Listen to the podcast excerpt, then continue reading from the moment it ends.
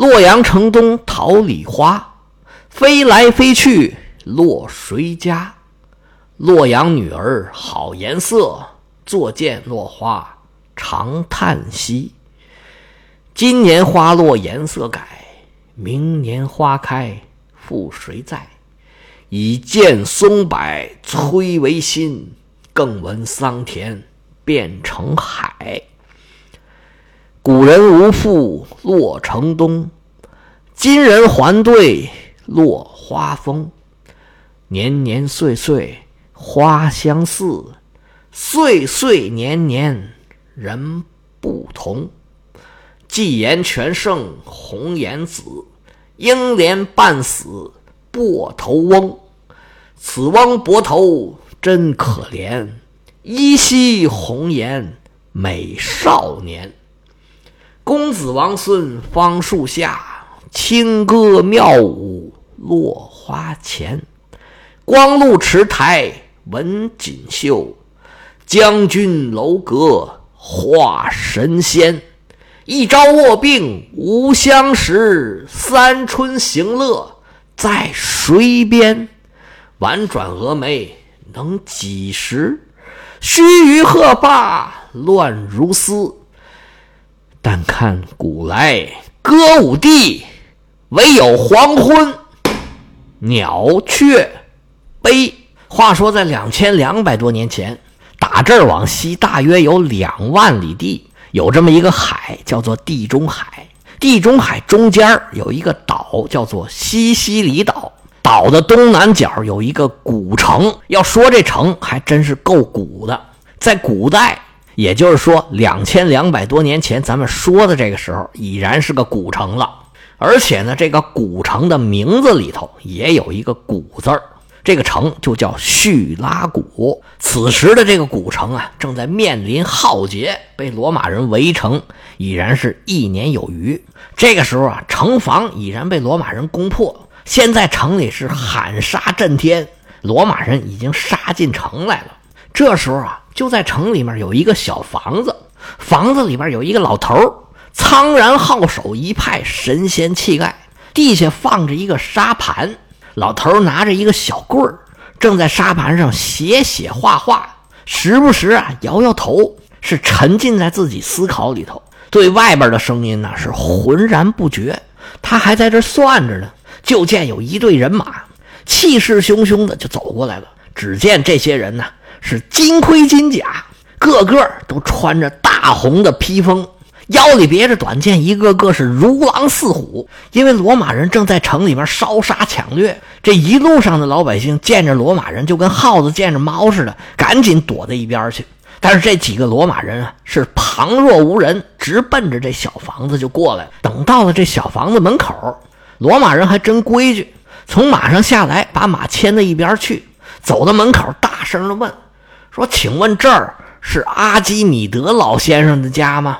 问了一声啊，没人理他。这位军官又问：“请问这里是阿基米德老先生的家吗？”还是没有回答。这罗马军官心里可就有点不痛快，上前两步走到门口，刚想说话，屋里这老头先发言了，说：“麻烦你能不能让一下？你挡着门口那亮光，我都看不见了。”罗马军官这个气呀，合着你看见我就是不理我是吗？现在这什么形势啊？整个叙拉古城。有谁敢跟我这么说话？心里这股邪火待要发作。转念一想啊，哎，我是身负将令，是我们大帅让我来请这位老先生。这老头能耐大，脾气有点古怪呀，可以理解，可以理解。人让我让开，那我就让开吧。这罗马军官他就进来了，一边往里走一边问说：“您可是阿基米德老先生啊？”这老头随口答应啊了一声，头都没抬。继续在那儿写写画画。罗马军官走到跟前儿，说：“老先生，我们大帅马塞卢斯，请您去跟他见一面。您呐，别写了，现在就跟我走。”阿基米德就跟没听见一样，继续在那儿写。罗马军官又说了一遍，但是还是没反应。这回这个罗马人就有点不耐烦了，说：“老先生，我们大帅请你去一趟。”这声音就有点大了。阿基米德说：“你别嚷，别嚷。”没看我这算式子呢吗？抬头看了罗马人一眼，然后继续低头算数。这罗马军官气坏了，你给脸不要脸是不是？现在叙拉古已经被我们罗马人给占了，你还敢这么跟我说话？我看你是不想活了。这位军官是火往上撞，拔出宝剑，噗嗤，好可怜呐！这位专心算数的大科学家就这么死在了罗马人的手里。黑罗马之不进则退。大家好，我是老胡，咱们继续来讲罗马史。今天这开场有点特别啊。开始读了一首唐诗，然后又讲了一个小故事。为啥设置这么一个开场呢？因为今天我们要讲到阿基米德被杀的故事。在罗马围攻叙拉古城的时候，阿基米德正在城里。阿基米德的能耐和他的贡献，咱就不用说了。关于阿基米德还有很多故事，关于他被罗马人杀死，也有好几个版本的故事。我刚才讲的呢，也是我个人的一个猜想。根据史书里边说呀。罗马的统帅马塞卢斯确实要求手下的士兵要善待阿基米德，而且要把阿基米德请来，想跟他见一面，认识认识。马塞卢斯作为罗马的大贵族，附庸风雅的心还是有的。阿基米德作为当时的著名的名士，搁咱们中国话呢就是名士了，跟他结交结交，这也有面子。但是手下人呢，可能是请这位阿基米德呀，没请动。阿基米德作为叙拉古的大贵族。他跟原来的这个建主西罗家里边是有亲戚的，而且他这么卯足了劲儿做了这么多机械设备，那他肯定是十分仇视罗马人的。罗马人在城里边烧杀抢掠，多少同胞死在城里头了。你这个时候罗马人来请我，我再要去跟你结交，我成什么人了？阿基米德这么大岁数，又这么大的能耐，可以想象是心高气傲，拒绝了罗马人的邀请。说话可能也不老好听的，得罪了罗马人，于是罗马人可能脾气也上来了。我们都杀了这么多人了，多你一个也不多。于是咔嚓，我们这位大科学家也被士兵给杀掉了。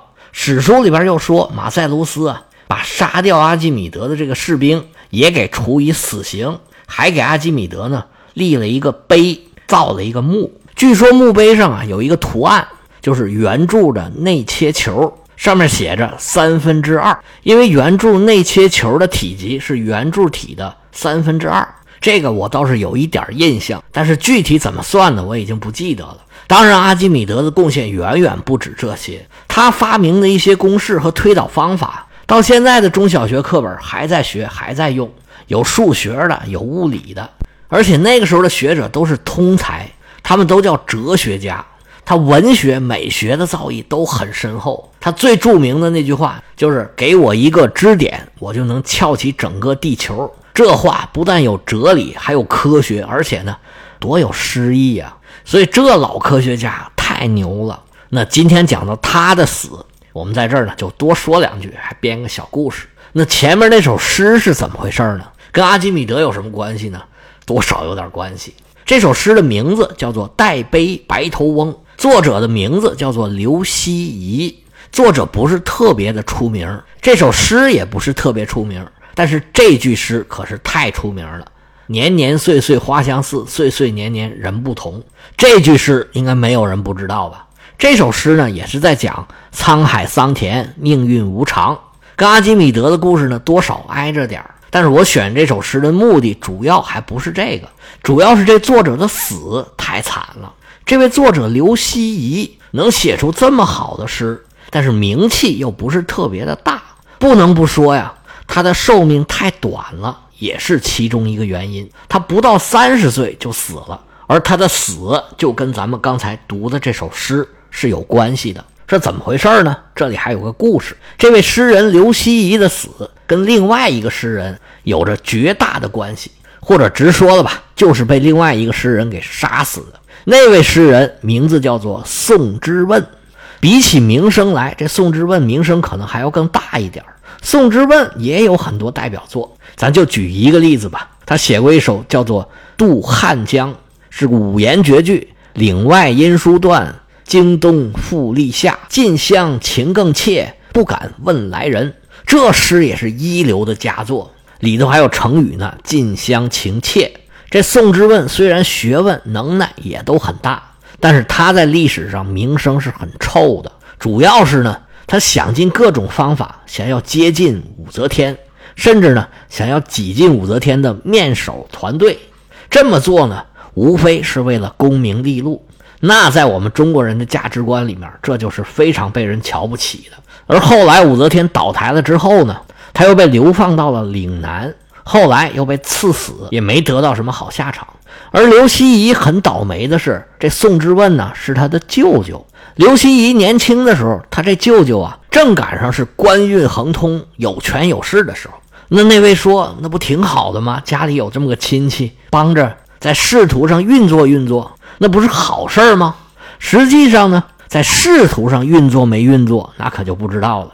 但是就因为这首诗，这个刘希夷不但把他舅舅给得罪了，而且惹下了杀身大祸。原来呀，宋之问看上他这首诗了。这诗实在是太好了，宋之问一看就爱不释手，感觉呀，这诗，哎呀，怎么是他写的？一个小屁孩子，是我写的就对了，我感觉就是我写的，对，他就应该是我写的。于是呢，他就跟他这外甥商量，说：“你这诗啊，别人还没看见，都不知道是你写的。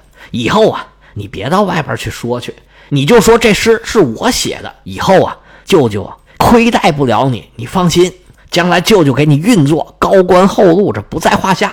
怎么样，孩子，把这诗给舅舅吧。刘希夷一听就急了：“舅舅，您听听，您说这是人话吗？这诗不是谁写的，就是谁写的，怎么能还说是您写的呢？他就是我写的呀！这事儿啊，您可别开玩笑。舅舅，您也有能耐，我看您诗写的也不错，非得要我这干嘛呀？我觉着我这诗写的不错，回头啊。”我就跟我这小伙伴我扬一扬，我就显摆显摆。舅舅，您就别打这主意了，好吧？宋之问低声下气的求外甥，结果这面子在外甥面前咔嚓就给撅了，那必然是恼羞成怒。好你个小崽子，你这是给脸不要，一张一张往下撕啊你啊！你没打听打听你舅舅到底是什么人？行，今天你这诗啊，我不要了，我要你的命。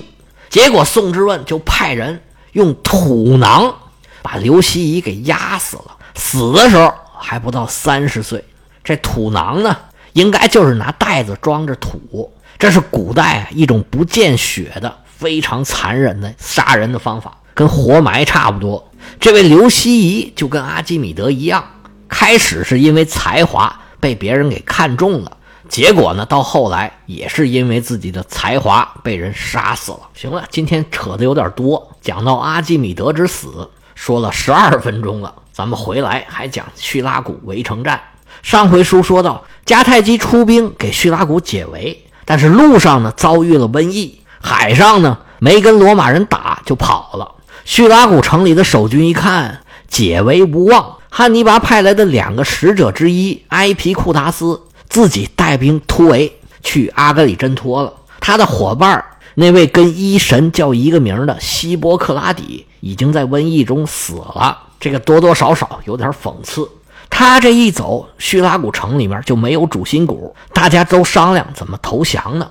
他们一打算投降，守军里面有一些罗马的逃兵，他们可不干了。按照罗马的军法，逃兵唯有一死，而且死之前还要受尽折磨。这些逃兵就杀了一些说话算数的人，想要裹挟着整个叙拉古城跟他们一起拼命。但是这逃兵呢，影响力毕竟有限，而且叙拉古很大，分成好几个部分，有些没有逃兵的部分就先投降了。这些逃兵一看大势已去，能跑的就跑，跑不了的也被罗马人抓住了不少。最后当然也没有什么好下场。罗马人历尽了波折，终于打破了叙拉古城。马塞卢斯放纵士兵。允许他们在城里边抢劫。叙拉古这座希腊的古城被罗马士兵搜了个底儿掉。这一战之后啊，各种希腊的艺术品从叙拉古源源不断的运回了罗马。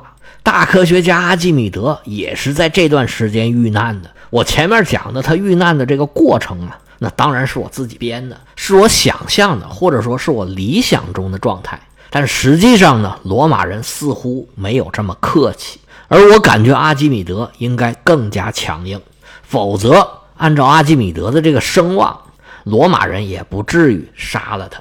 至于说史书里面记录着马塞卢斯处决了杀阿基米德的这个士兵，我对这个是很怀疑的。这有可能啊是后世的历史学家再往罗马人脸上贴金，或者说是往他们的执政官这位马塞卢斯。他也是罗马人的英雄，往他脸上贴金。因为罗马士兵也不傻，如果说执政官回头会杀你的话，你也就不会动手杀阿基米德了。写这一笔，主要是表现罗马的将军尊重知识、尊重人才、有品位。当然，他们的有品位还表现在另外一件事上，就是罗马军队从叙拉古抢了大量的希腊艺术品。作为主帅的马塞卢斯，当然也没少划了。马塞卢斯回到了罗马以后，举行了小凯旋式。罗马将军的凯旋式，我们以前在第一部分比较详细的讲过一次，在这儿我们再说两句吧。大凯旋式是作为一个罗马人、罗马公民最高的奖赏了。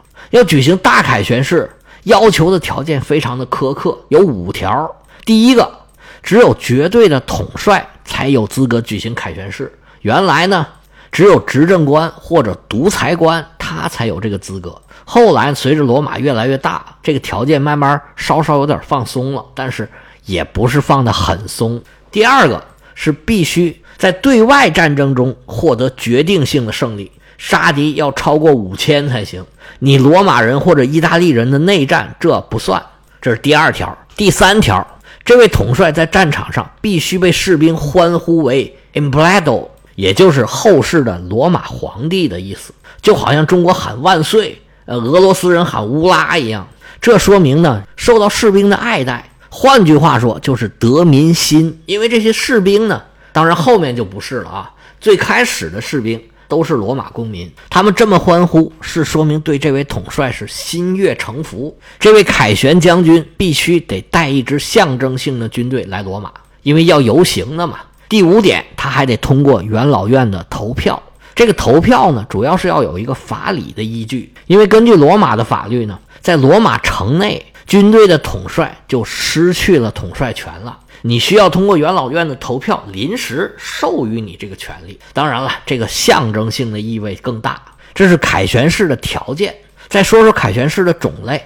这个正式合法的凯旋式呢，有三种，一种是大凯旋式，一种是小凯旋式。它的区别呢，在于战争胜利的规模和敌人的档次。如果说对方是强大的正规军，而且胜利呢很辉煌，把敌人打得大败，取得了很多的俘虏战利品，那当然可以举行大凯旋式。但是呢，这几条无论哪条差一点那就只能举行小凯旋式。比如说杀敌的人数不够。也没有什么俘虏战利品的，或者敌人档次太低，全是奴隶或者海盗，那这个就只能举行小凯旋式。大小凯旋式呢，主要是穿的衣服跟拿的东西这档次不太一样，走的线路跟搞的活动都是差不多的。还有一种叫海军凯旋式，不过海军凯旋式到底是啥样的呢？这史书上啊都没有怎么记载，记载海军凯旋式的书都遗失了。而且本来海军凯旋式就举行的很少，尤其是罗马越来越强大，在海上啊就没有什么敌人了，也就没有机会举行海军凯旋式了。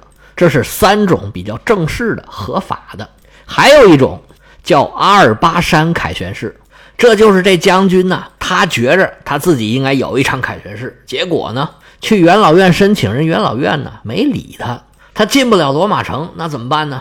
就去阿尔巴山逛了一圈我们在《朦胧远古》里边讲过，这个阿尔巴隆加、阿尔巴山、阿尔巴湖和阿尔巴隆加，也就是阿尔巴城，是拉丁人的始祖所在地。这儿一直有宗教活动，到这儿逛一圈呢也不错，是个安慰吧。那马塞卢斯回到罗马有没有凯旋式呢？那这凯旋式上又怎么显示他的品位呢？咱们下回接着说。